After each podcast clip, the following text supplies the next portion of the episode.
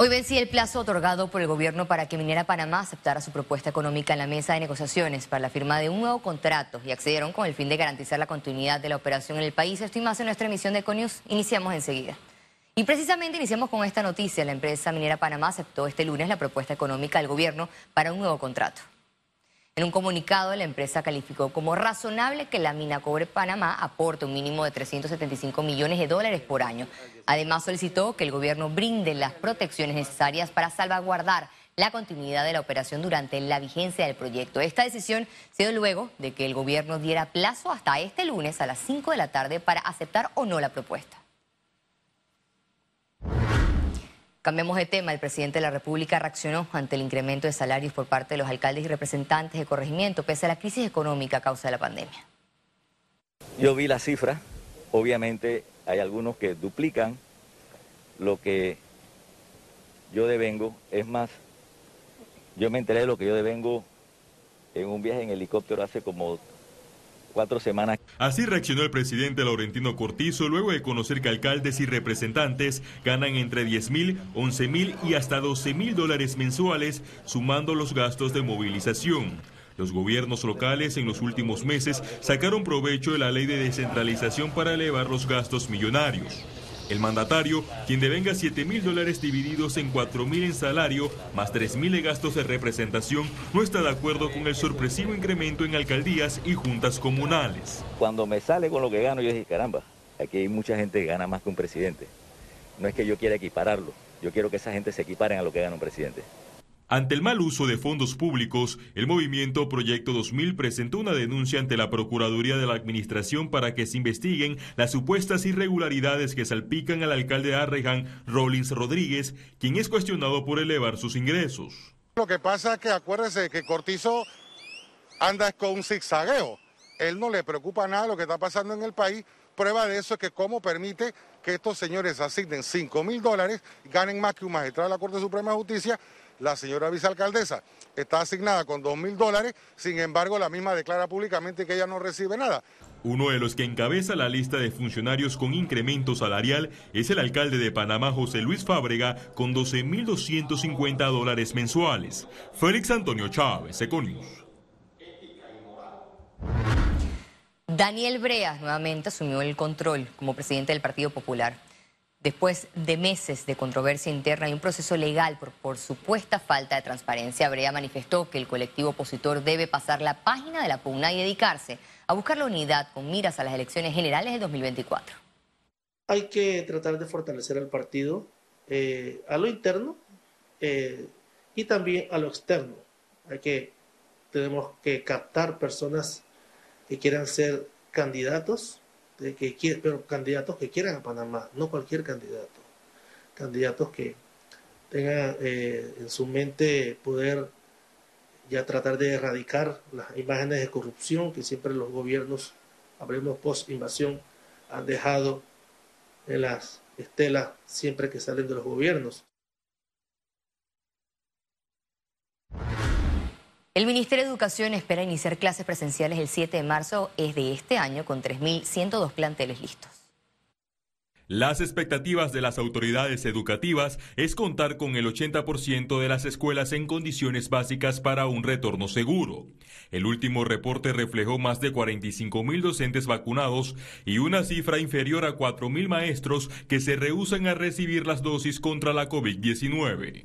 El corte al 30 de diciembre nos indica ya un 93% de vacunación de la planta docente y de administrativos y un 62% de estudiantes. 627 centros están intervenidos por el CONE Escuelas que iniciamos el 24 de noviembre del 2021. Según la ministra de Educación Maruja Gorday de Villalobos, hay 23 escuelas abandonadas en la comarca Nave Buglé.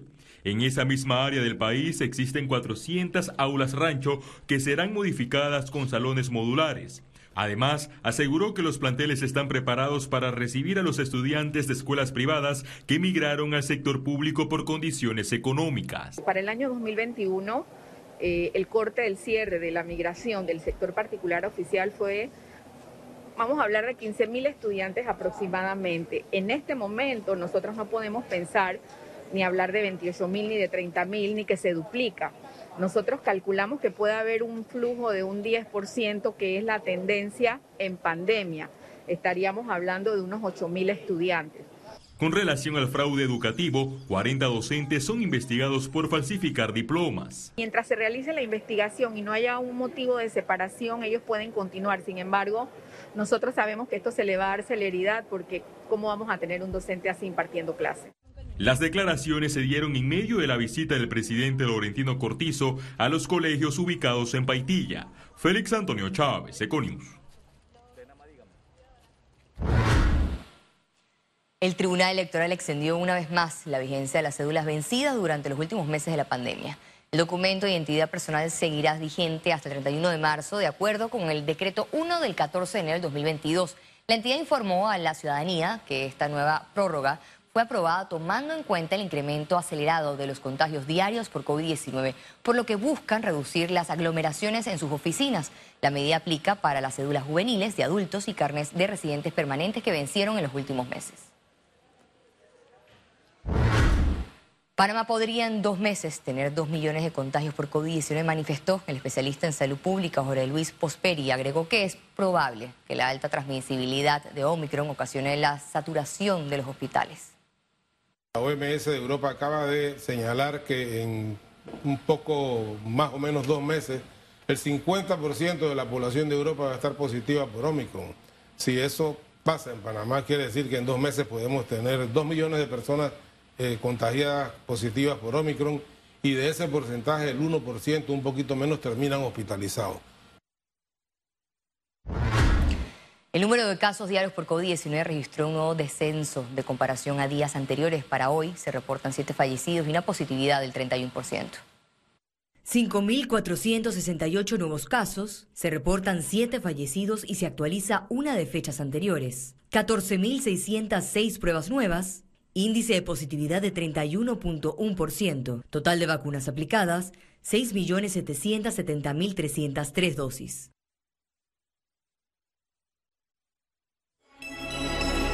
Economía. Los gremios reportaron el cierre de empresas por contagios COVID-19. Piden a la ciudadanía mayor cuidado. El aumento de casos por COVID-19 empieza a impactar nuevamente la actividad de las empresas.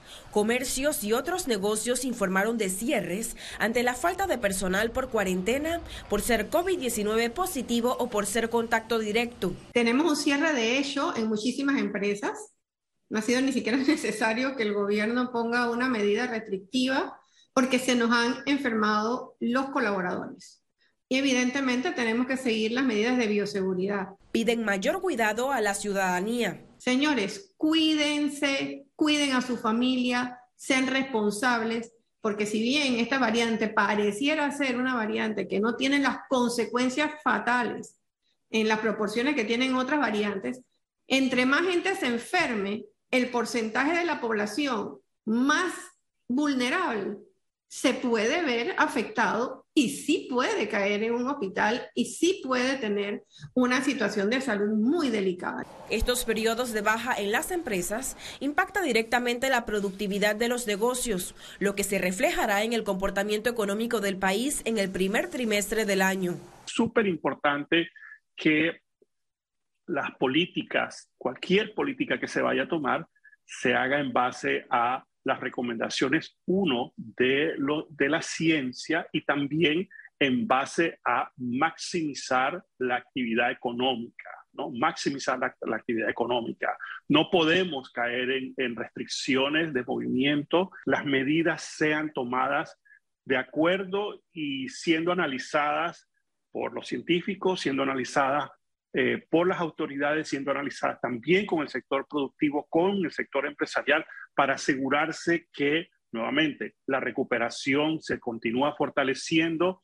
Para llevar una data más exacta, el Consejo Nacional de la Empresa Privada hizo un llamado a sus gremios afiliados para informar cuántos trabajadores hay contagiados y cuántas empresas se vieron obligadas a cerrar o irse a teletrabajo. Ciara Morris, Econews. El Gobierno Nacional aspira a lograr la generación de cerca de 50.000 plazas de empleo como mínimo para este año 2022 a través del programa Empleo Solidario, que será reglamentado en los próximos días. Empleo Solidario es un programa solamente para atender a los afectados de la pandemia vinculados al Plan Panamá Solidario. Es decir, en este momento hay más de 463 mil beneficiarios del Plan Panamá Solidario que van a estar recibiendo el apoyo económico esta semana, como lo anunció el presidente de la República a partir, de hoy. Estos, estos panameños que han sido beneficiados, que han salido del sistema o que van a salir y fueron contratados o recontratados. Ahora bien, 90 mil panameños se pueden haber visto afectados dentro de esta pandemia.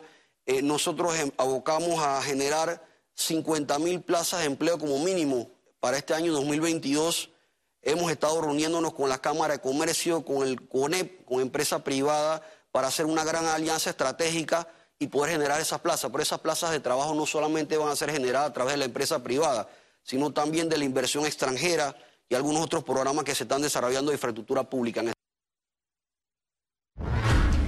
Desde este lunes 17 hasta el 21 de enero, el gobierno realizará la primera acreditación de Vale Digital 2022. Se trata de 463.517 panameños que se mantienen en este programa para recibir 120 dólares mensuales como ayuda social por el impacto de la pandemia. Esta acreditación continuará a quienes cumplan con la corresponsabilidad de cursos virtuales y servicio social comunitario.